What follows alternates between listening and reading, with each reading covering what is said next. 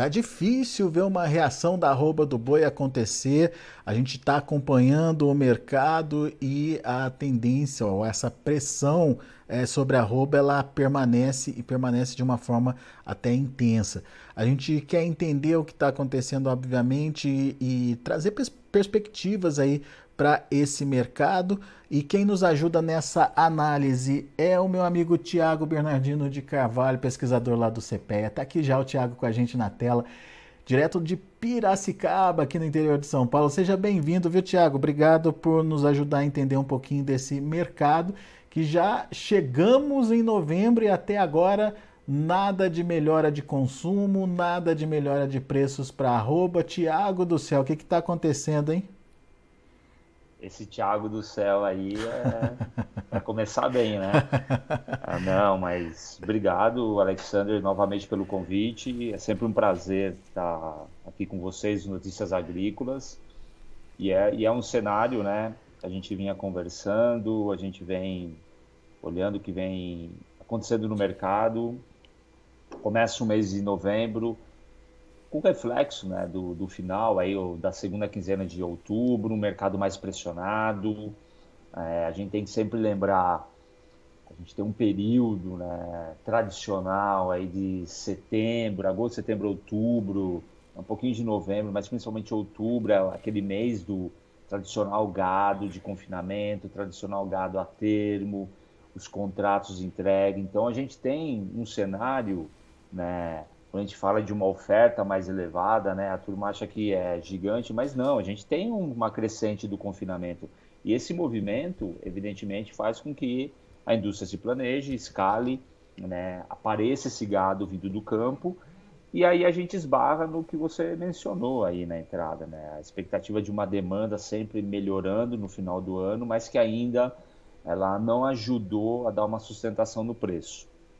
A, as exportações vêm muito bem, obrigado, né? Apesar do recuo de outubro em relação a setembro, mas em patamares elevados, né? A China comprando muita carne, né? Mais de 120 mil toneladas.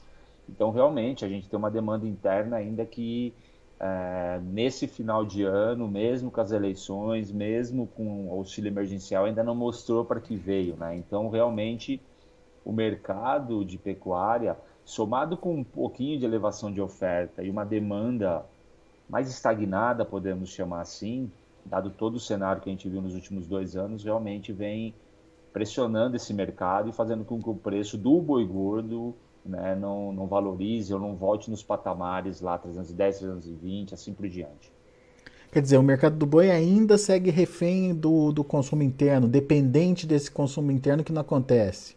É, a gente tem todo né, o cenário traçado de, de inflação, todo o cenário de valorização do preço do, do boi gordo, da carne, ao longo, principalmente aí dos, podemos dizer, dos últimos 12 meses, né, mas vindo lá desde o do ano passado, mas principalmente esse ano, daí como reflexo da inflação, um recuo né, do, do poder de compra do consumidor brasileiro.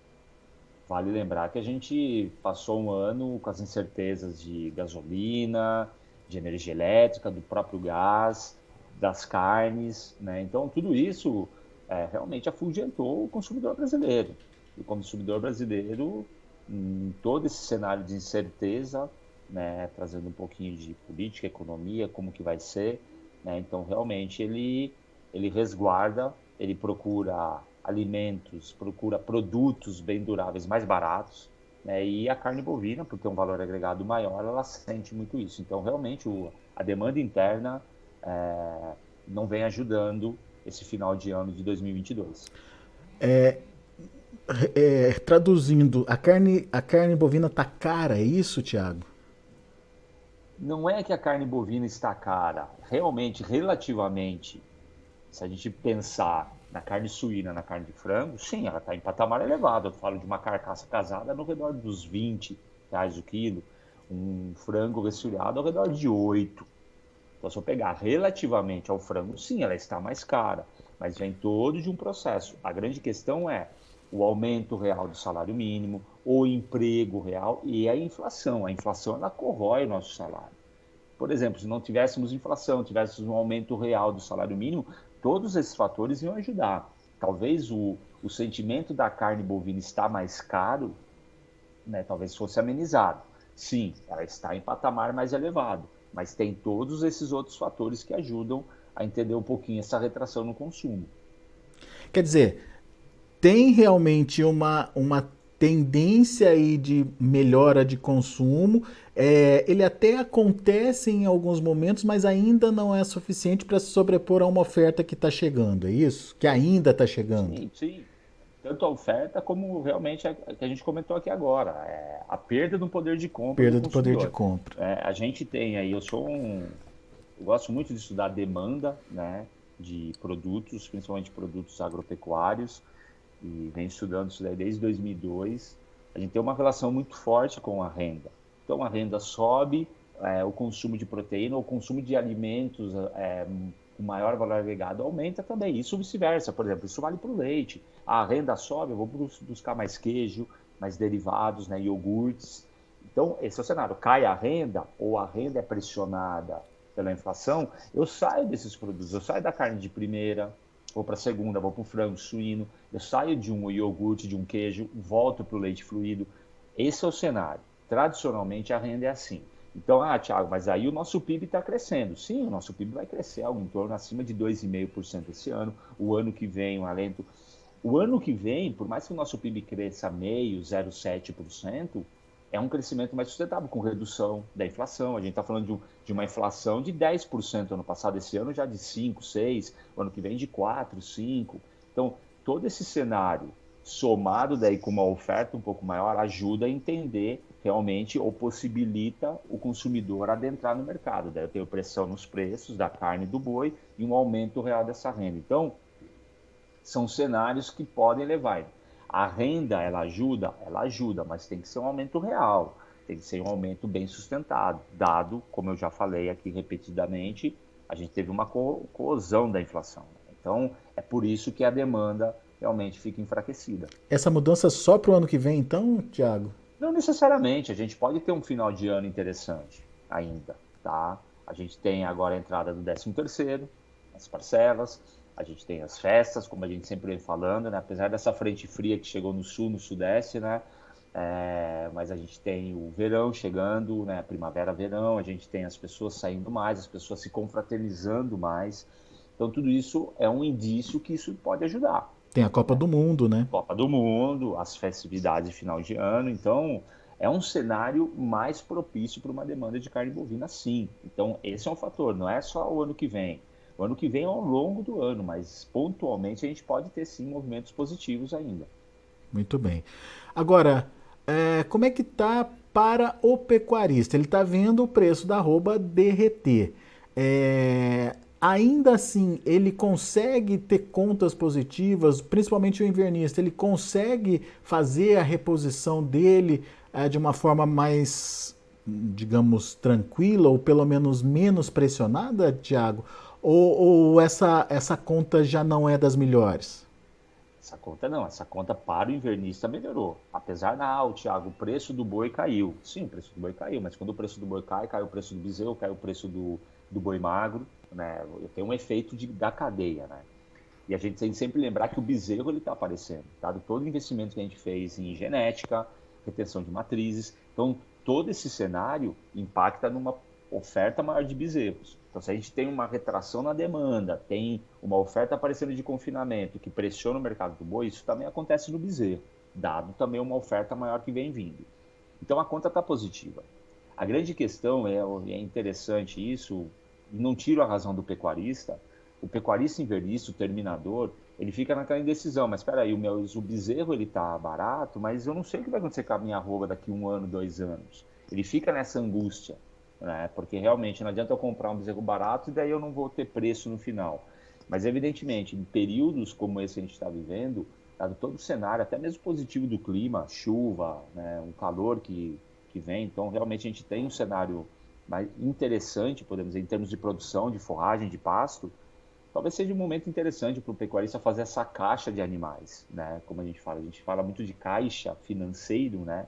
Que é muito importante, tem que estar na ponta do lápis mas realmente é, ir recompondo esse rebanho, preparando esse animal. Porque esse é o efeito que a gente chama sempre manada, né? O pecuarista ele desanima, ele sai de uma atividade e ele vai realmente impactando nos outros elos. Agora, o pecuarista ele tem que girar a fazenda, ele tem que reduzir aquele custo dele, custo de cerca, custo de infraestrutura, custo de mão de obra e tem que continuar produzindo. Então, talvez seja uma oportunidade boa de preços mais depreciados do animal jovem, né? Uma condição de pastagem talvez melhorando em algumas regiões ou em outras um pouco menos, mas para facilitar essa relação de troca e produzir mais arroba. Eu acho que é muito plausível pensar nessa linha assim. É, é, chega a ser um dos melhores números do longo do ano, em outubro, mas ainda está distante do que é, a gente conseguiu, por exemplo, em junho, 2,11 né, bezerros comprados com uma venda de um boi gordo, hoje é 2,09. Mas é um cenário positivo, muito forte ainda se reverteu do que a gente observou nos últimos dois anos. 2.11 é a relação de troca. Quanto que eu consigo trocar é, de bezerro pelo... Isso. Com 2.11 a gente chegou em junho de 22, hoje fechou outubro a 2,09. Então, se eu vendo um boi gordo, quantos bezerros eu consigo comprar? Perfeito. Então, é, é uma relação é, acima de 2, né? Só para vocês terem uma ideia, nos anos anteriores, 21, 20, 19. O último valor foi 206 em janeiro de 2020. De janeiro de 2020. Então a gente tem basicamente quase que três anos após, então dois anos e dez meses, com uma relação de troca boa, muito uhum. próxima da última, né? Dois, de, que foi 2 e 10, né? Sempre lembrando que a gente teve em junho esse ano 2 e 11. Mas é uma relação de troca muito forte, muito positiva, se a gente pegar o, os últimos dois anos, né? Perfeito. Agora, o, Tiago, com relação a esse início de mês, a gente pode ver uma melhora aí da, da demanda, essa esperada demanda interna pode acontecer já esse mês e isso chega na carne, pode chegar no boi ou ficamos para as cenas dos próximos capítulos só para dezembro em diante? Ah, a gente tem um, como eu falei no começo, Alexander, é, a gente tem um reflexo do que aconteceu em outubro, a gente tem um feriado, a gente teve uma ressaca das eleições, ou está tendo uma ressaca. Então, é um cenário incerto. Tivemos essa questão da, da, das paralisações, que isso afetou, sim, alguns movimentos, sim, chegada de animais, chegada de couro, venda de carne. É, é todo um cenário que ajuda a tomar a decisão de comprar ou não, vamos esperar o que vai acontecer. Então, ainda o mercado ele está se adaptando a todos esses cenários. Mas sim, pensando só no mercado do boi, bem no começo do mês, a tendência, como a gente vem falando, é que a gente tem um final do ano interessante, sim, para a pecuária, tá. podendo ter valorizações. Evidentemente, tudo depende do apetite do brasileiro, tudo da, depende aí da manutenção das exportações que vieram fortes até então né? Mas a gente acredita sim que isso pode, pode ter uma valorização da carne, pode ter sim um, trazer um impacto para o boi, principalmente do mês de novembro para frente, quando a gente também tem uma retração do terminador, né? Que às vezes assustou com o custo do milho, da dieta, às vezes o preço do boi não valorizou tanto quanto ele queria, então em vez de confinar a sua totalidade segurou um pouco. Então são vários os fatores que podem sim contribuir. Tem a né? chegada do pasto, vai né, Tiago? também do outro lado em termos de demanda. Tem a chegada do pasto também, né, que Perfeito. facilita a administração aí da gerenciamento da entrada do boi, né? Com certeza, o pasto, mais pasto, faz com que o pecuarista ele trabalhe esse animal, ele busque um melhor momento para negociar. Então, realmente, é, são, são questões de planejamento de estratégia mesmo, até mesmo estratégia de comercialização e financeiro, que vão fazer com que esse, esse volume de animais diminua ou, ou aumente ao longo das próximas semanas. Boa. Muito bom. Meu amigo, obrigado mais uma vez pela sua participação conosco aqui no Notícias Agrícolas. Sempre bom te ouvir. Volte sempre, Tiago. eu que agradeço. É um prazer novamente estar aqui com vocês. Agradeço novamente o espaço né, e desejo a todos aí, como sempre, bons negócios, bom trabalho e um bom final de semana. Né? É isso Forte aí. abraço, Alexander. Valeu, Tiago. Tá aí Tiago Bernardino de Carvalho, pesquisador do CPE, aqui com a gente no Notícias Agrícolas. Mercado do boi segue refém do mercado interno, da demanda interna, demanda que, apesar de estar tá acontecendo, não é suficiente aí para é, fazer com que ah, os preços da carne melhorem e, e, consecutivamente, esses preços cheguem aí ao mercado do boi gordo, a arroba do boi gordo. Vamos ver como estão os negócios, de olho no mercado futuro, você acompanha comigo agora na tela. Dezembro reagindo, 294,55. Desde ontem esse mercado reage, um, alta de 1,15%. Janeiro voltando aí para os 300, 300 reais e 60 centavos, alta de 0,96%. Indicador CPEA também reagiu um pouquinho ontem, pouquinho não, reagiu bastante, 2,83%, fechou a R$ 289,30. São os números do mercado do boi. A gente vai ficando por aqui. Agradeço muito a sua atenção e a sua audiência. Na sequência tem João Batista Olive com tempo e dinheiro para você aqui no Notícias Agrícolas. Se inscreva em nossas mídias sociais. No Facebook, Notícias Agrícolas. No Instagram, arroba Notícias Agrícolas. E em nosso Twitter, arroba Norteagri. E para não perder nenhum vídeo, não se esqueça de nos acompanhar no YouTube e na Twitch Notícias Agrícolas Oficial.